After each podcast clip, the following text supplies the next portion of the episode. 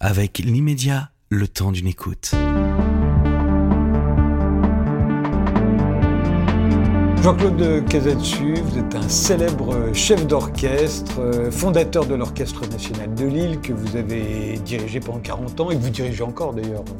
Hein, un peu Ça m'arrive, oui. encore aujourd'hui. fondateur du Lille Piano Festival, euh, que vous continuez d'ailleurs euh, plus ou moins d'animer. Mais c'est le métier de chef d'orchestre qui m'intéresse. C'est un drôle de métier, chef d'orchestre. Est-ce que c'est un métier? Je vous le demande. Alors, je crois que c'est euh, sans doute une philosophie, c'est parfois un destin, c'est un état en tout cas. C'est un métier de d'enquêteur, de sondeur. C'est euh, je, je, voyais cette émission très sympathique qui s'appelle En thérapie. Et je me disais qu'au fond euh, mon psy c'est la musique, c'est-à-dire que on ne s'ennuie jamais avec elle, on est toujours en insatisfaction, on doit toujours se dire je peux aller plus loin. La musique nous parle et on doit rentrer à l'intérieur, on doit s'immerger dans un univers sonore en essayant de se glisser dans les habits des compositeurs en faisant en sorte qu'il soit pas trop grand pour vous mais c'est une transcendance permanente avec les chefs-d'œuvre. On a la chance de fréquenter des chefs-d'œuvre, euh, euh, voilà, je dirais pas presque quotidiennement, mais enfin de. Il y a un aspect mégalomaniaque aussi chez le chef d'orchestre qui avait très bien vu Louis de Funès dans La Grande Vadrouille, d'ailleurs. Oui, alors ça, c'était vraiment une parodie. Non, je crois que. non, écoutez, moi, je crois vraiment qu'on est d'abord des serviteurs, si vous voulez. On est d'abord des serviteurs de la pensée du compositeur. J'ai quelques devises comme ça. J'en ai une, c'est servir, oser, transmettre et obtenir. Servir, c'est évidemment la pensée du compositeur. Euh, euh, oser, c'est s'autoriser quelques transgressions qu'on croit positives, un tempo peut-être un peu plus allant, une couleur, euh, un silence habité, mais toujours dans, une, dans un respect du texte.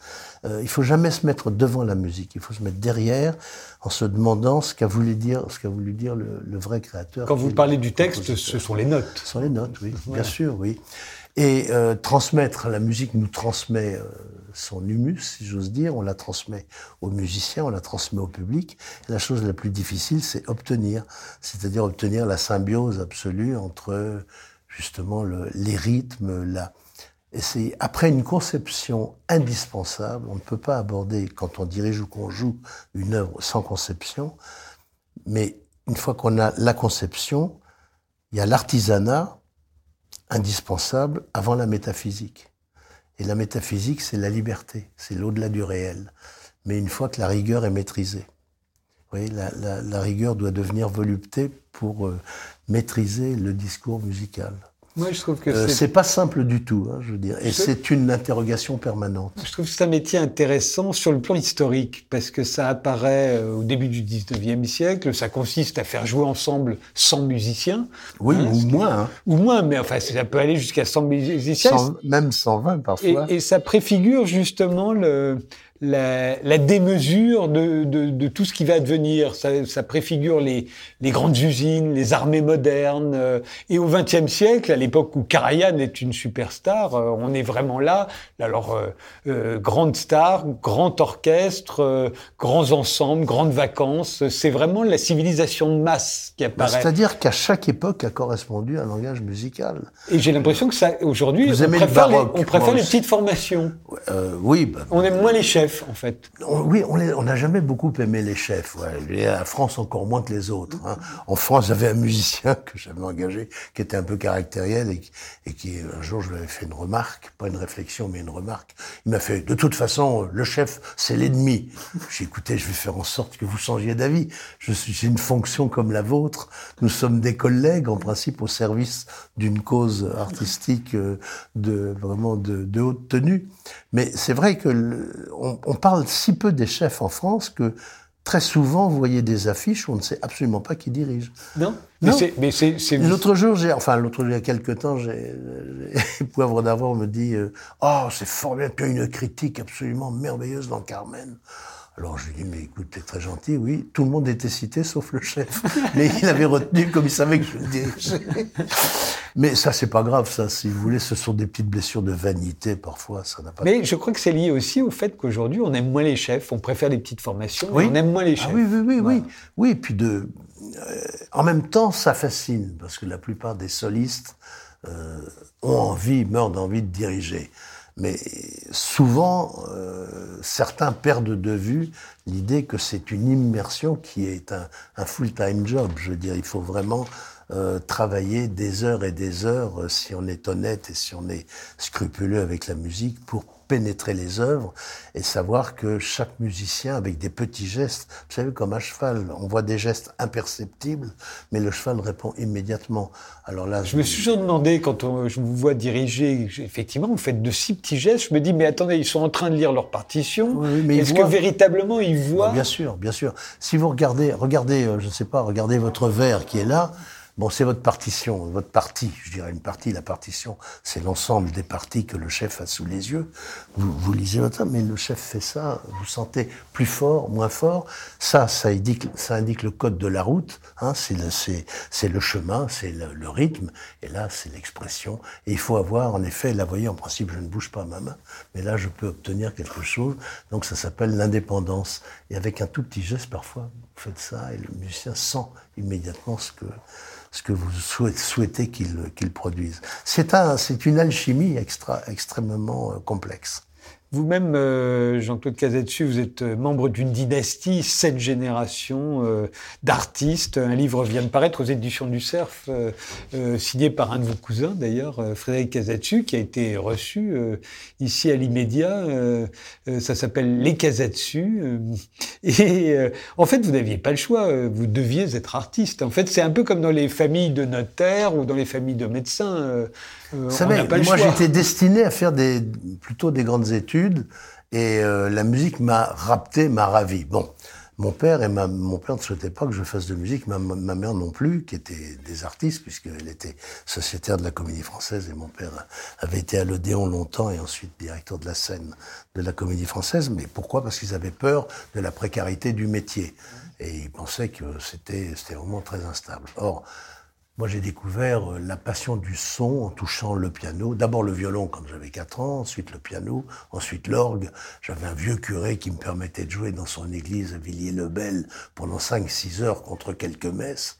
Et le roi n'était pas mon cousin. Je veux dire, quand tout d'un coup, vous savez, vous êtes là, vous avez des, des, notes que vous tenez, vous savez, 2, 3, 4, 5 claviers quelquefois, même avec votre nez, avec les pieds, vous produisez quelque chose, c'est complètement submergent c'est voluptueux. Il y a une espèce de, de charnélitude de la musique qui est tout à fait sensorielle. Et ça ne vous manque pas, vous qui avez été instrumentiste euh, pendant longtemps, en étant euh, chef d'orchestre aujourd'hui, on brasse du vent.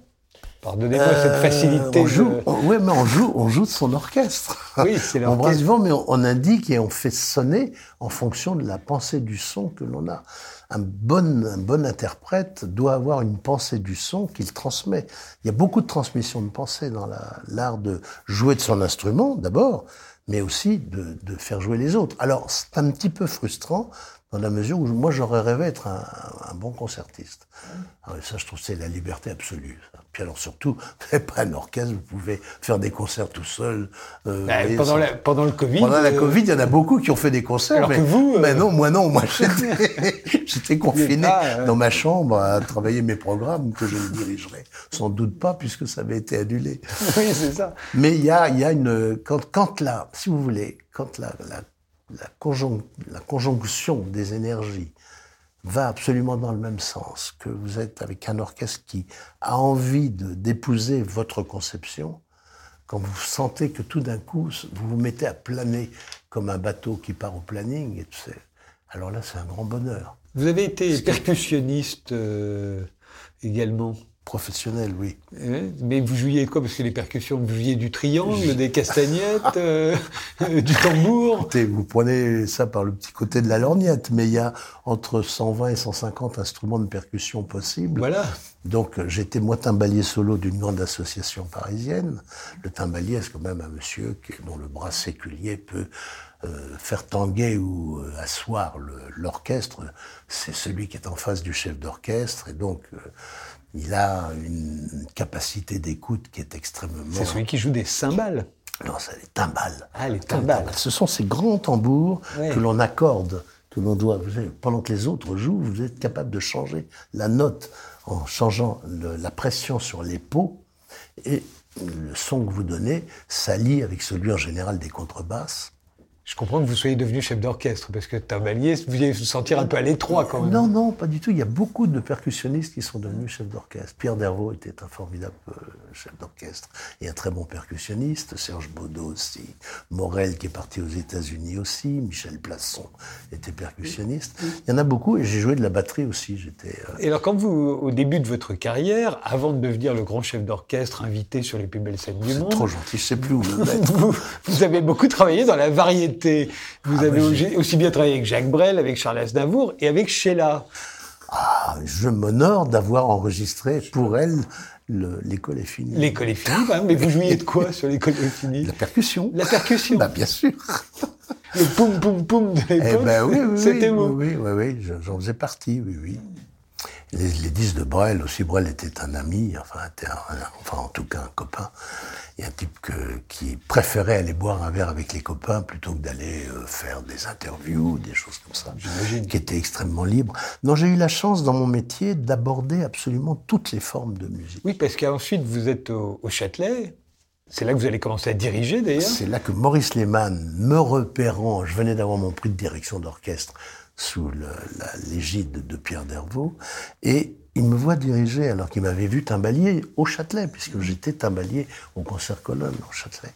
Et alors, il me convoque dans son bureau, il me dit, euh, ça vous intéresserait euh, la place de directeur musical? Alors, je suis tombé de ma chaise, je dire, c'était, on me proposait tout d'un coup euh, quelque chose de totalement inattendu.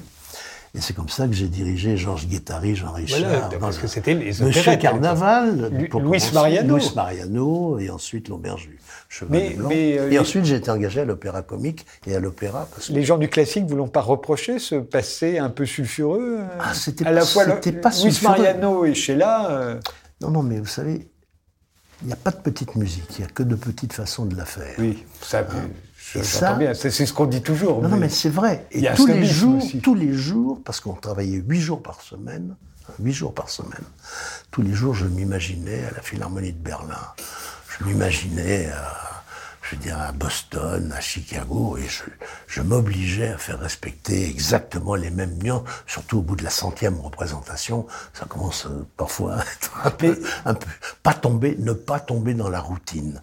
Donc se remettre en question absolument tous les jours, ce qui m'a énormément servi. Luis Mariano est un peu oublié aujourd'hui, mais c'était une immense star hein, à Mais l'époque. merveilleux chanteur. Et en plus, alors je- sans doute, mais Il en- chantait sans micro huit jours par semaine.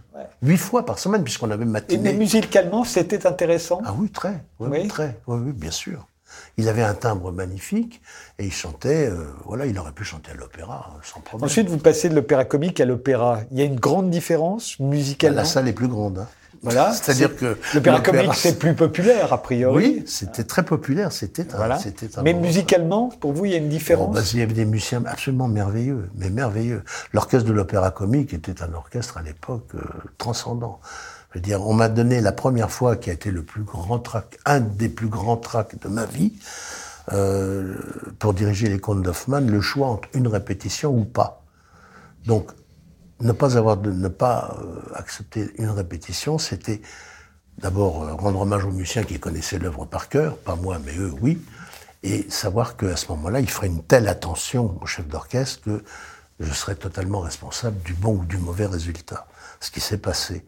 Ce qui, qui m'est arrivé la même chose après à l'opéra quand je dirigeais le Sacre du Printemps ou Petrouchka, où les musiciens qui, qui avaient ça à leur répertoire, euh, il y avait d'ailleurs un délégué, un délégué, un délégué du personnel qui était extrêmement, extrêmement dur et exigeant sur les conditions de travail et qui avait fait euh, une pétition contre ma venue en tant que en disant qu'est-ce que c'est que ce, jeune chef qui va nous diriger? Il va au moins demander trois ou quatre répétitions pour le Sacre du Printemps qui est quand même une œuvre monumentale. Alors j'avais pris rendez-vous avec lui au syndicat au syndicat des musiciens et je lui avais dit, mais écoutez, monsieur, je ne sais pas, vous êtes syndicaliste, normalement, vous ne devez pas vous opposer au, travail des, jeunes, des jeunes chefs d'orchestre. Oui, vous comprenez, monsieur, il, avait, il clignait des yeux comme ça, il me disait, euh, c'est très difficile ce métier. Je dis, oui, je vous remercie, je sais, mais je vous demande une répétition. Si ça ne va pas, vous me remerciez. Et si ça va, on continue. Et en effet, pour diriger le Sacre du Printemps et l'Oiseau de Feu, j'ai eu une répétition. L'orchestre, je le dis en toute modestie, mais m'a acclamé, et c'est comme ça que c'est parti. En, France, euh, peut-être ailleurs d'ailleurs, euh, on connaît tellement mal euh, la grande musique, comme on l'appelle, qu'on ne fait pas la différence entre la musique classique et la musique baroque. Pour nous, c'est du classique. Ah Alors que la musique baroque, bah, c'est ce qu'il y a avant le milieu du XVIIe siècle, pour faire simple, ça n'a rien à voir avec la musique classique. D'ailleurs, en général, les chefs font, dirigent l'un et pas l'autre. Oui, moi, vous savez, j'ai été élevé dans la musique baroque par mon grand-père qui a créé un orchestre magnifique qui s'appelle qui s'appelait la Société des instruments anciens avec ses frères et ses sœurs. Et j'ai sur ma cheminée une photo de Tolstoï qui en russe a écrit, c'est une des plus belles choses que j'ai entendues de ma vie. Donc j'ai été bercé par la viole d'amour, par le sac-bout, par le cromorne, par le... Par Vivaldi, euh, Vivaldi, Monteverdi... Euh... Monte, de la Lande, Mondonville, Jean-Sébastien Bach, Rameau... tout ça, c'est de la musique baroque. Tout ça, c'est de la musique baroque. Et c'était, et, bah, et Bach, ça swing. Enfin, si c'est, c'est merveilleux. C'est quelque chose, c'est le rythme qui chante. Ça m'a, ça m'a transcendé. J'ai l'impression ça a été ma, mon, J'ai l'impression qu'il y a autant de différences entre la musique baroque et la musique classique qu'entre le jazz euh, et le rock, par exemple. Oui, on peut dire ça si vous voulez, mais enfin oui, euh, mais euh, oui, oui, oui. Sauf que oui, enfin le rock c'est binaire, le jazz c'est ternaire, euh, la musique baroque il y a du ternaire et il y a du binaire, il y a des mélanges. C'est souvent improvisé. Et c'est surtout le reflet d'une époque à chaque fois à chaque fois. Je veux dire, euh, euh, pour moi, Beethoven, avec sa, sa cinquième symphonie, c'est euh, le premier rocker du 19e siècle. Hein.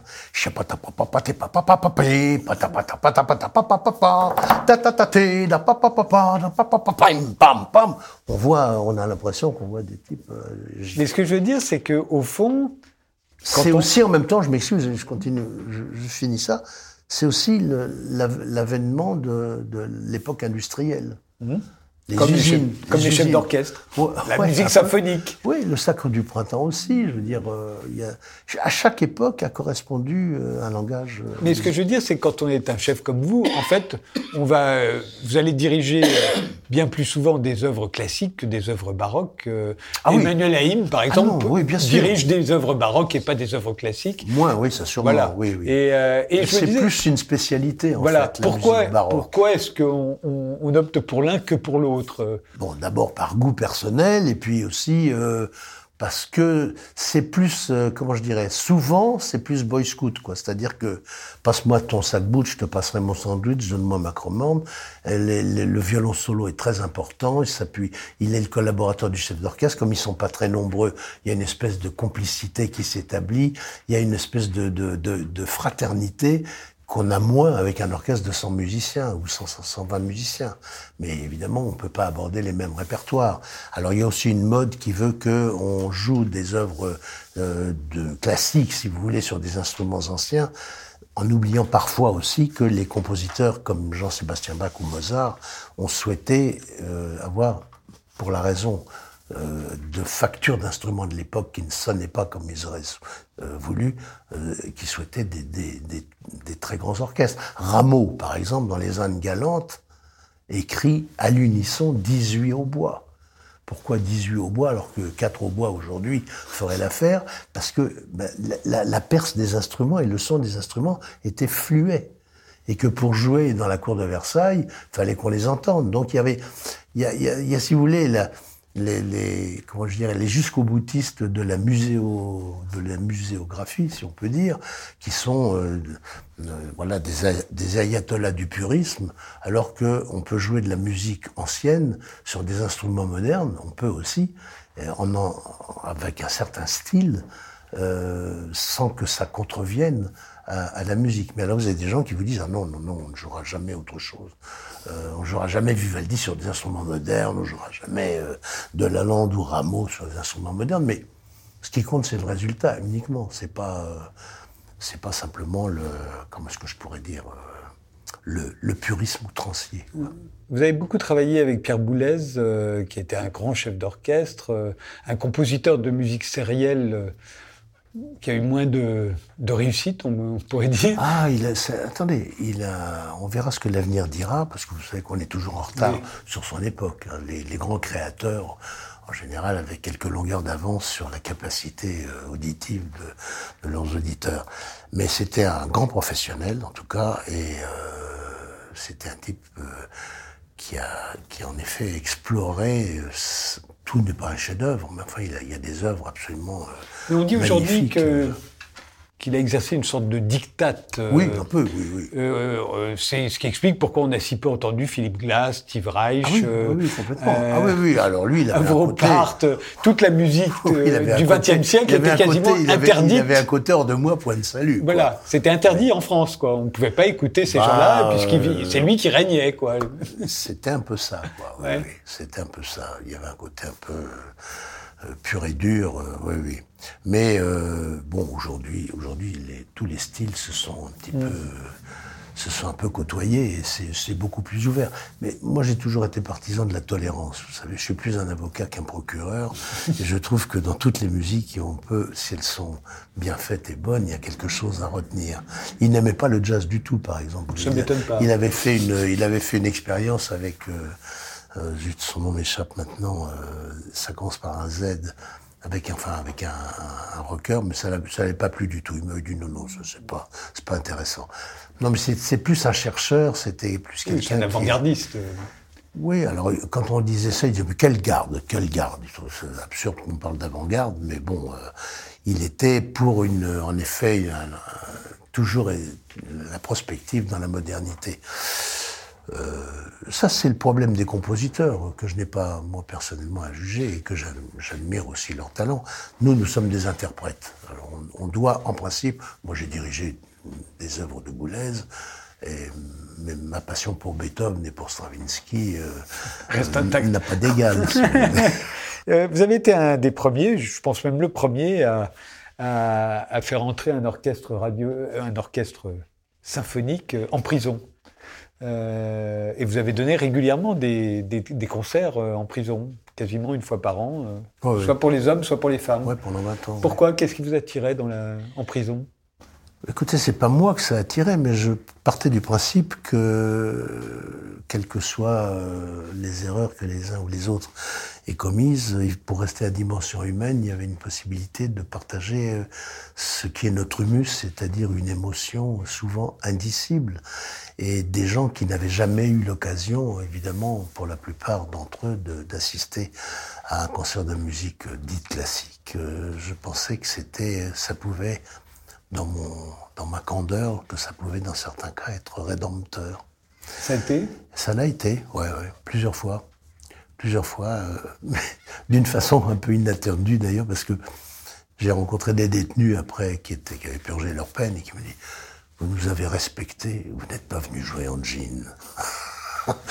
Par contre, euh, au moment où on a célébré le, bicentenaire ou le, le 200, euh, je sais plus quel centenaire, le bicent- 250e anniversaire de Mozart, on, leur a demandé ce qu'ils voulaient entendre. Et à ma grande stupéfaction, on dit On voudrait entendre du Mozart. Mozart, parce qu'on connaît pas.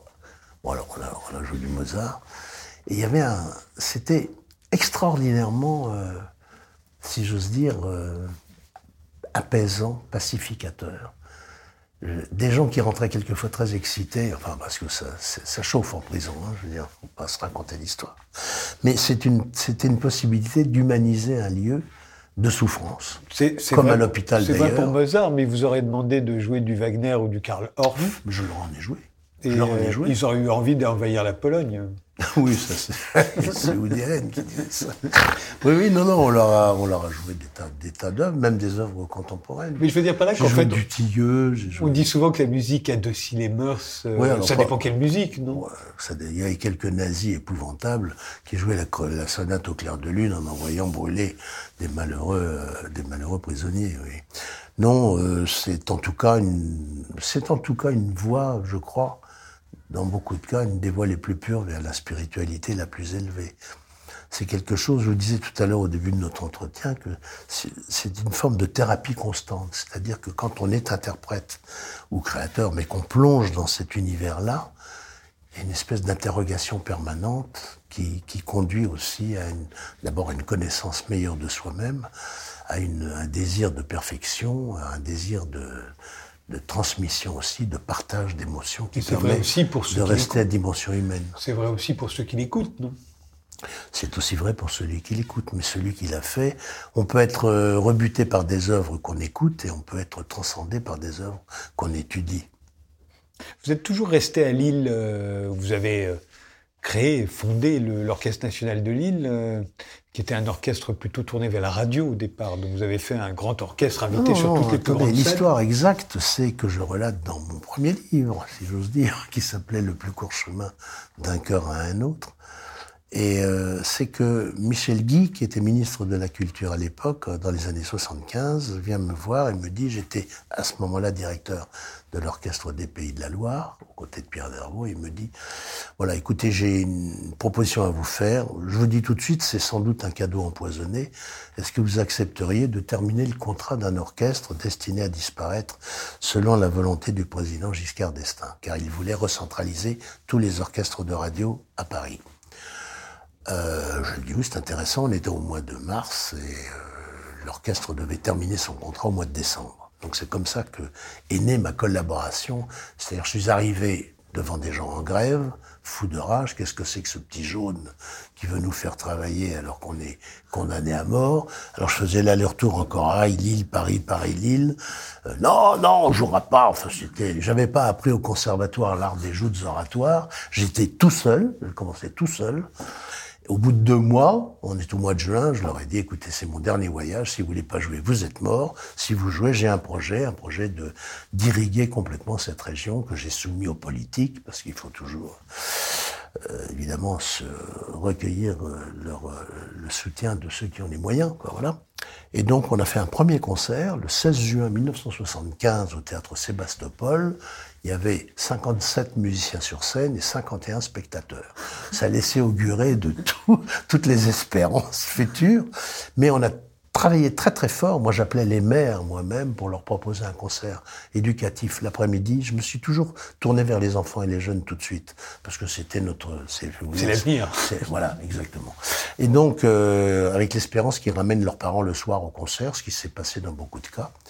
Et euh, au bout de quatre ans, on a fait notre premier grand échiquier, après un deuxième grand échiquier, et puis c'est parti. Euh, on a visité, depuis, on a visité 33 pays ensemble. Euh, et ça a été, c'est devenu, c'est aujourd'hui, c'est un très très bon orchestre européen. Et quand on a fait le grand échiquier ensemble, quand je l'ai animé, c'était lui, c'était cet orchestre. Vous avez animé un grand échiquier? Vous vous souvenez pas que j'ai animé le grand échiquier? Avec vous c'est dingue, je croyais que vous vous souveniez de moi. Attendez, vous, avez un échiquier avec moi Mais oui, bien sûr. Quand, euh, après la mort de avec Patrice, avec Patrice, euh, comment il s'appelait, euh, le type de la Gaumont, là, enfin, pour Chancel. Donc, quand ah non, non, non, ah non ah, c'était non, c'était pas un grand échiquier, c'était un revival, c'était un. Non, c'était le grand échiquier, mais en hommage à Jacques Chancel. je dirigeais l'orchestre national. Là, Ah oui, j'étais en bout de table. Vous m'avez négligé. Vous avez parlé à Barbara Hendricks. Vous avez parlé à comment il s'appelle à Souchon et puis qui qui me... et j'étais là. Je me disais qu'est-ce que je fous là? Ah non non non, ça c'était. Moi je vous parle des grands échiquiers en 80, les vrais. ah oui, je me souviens très très bien. Non, ça je peux pas oublier ça.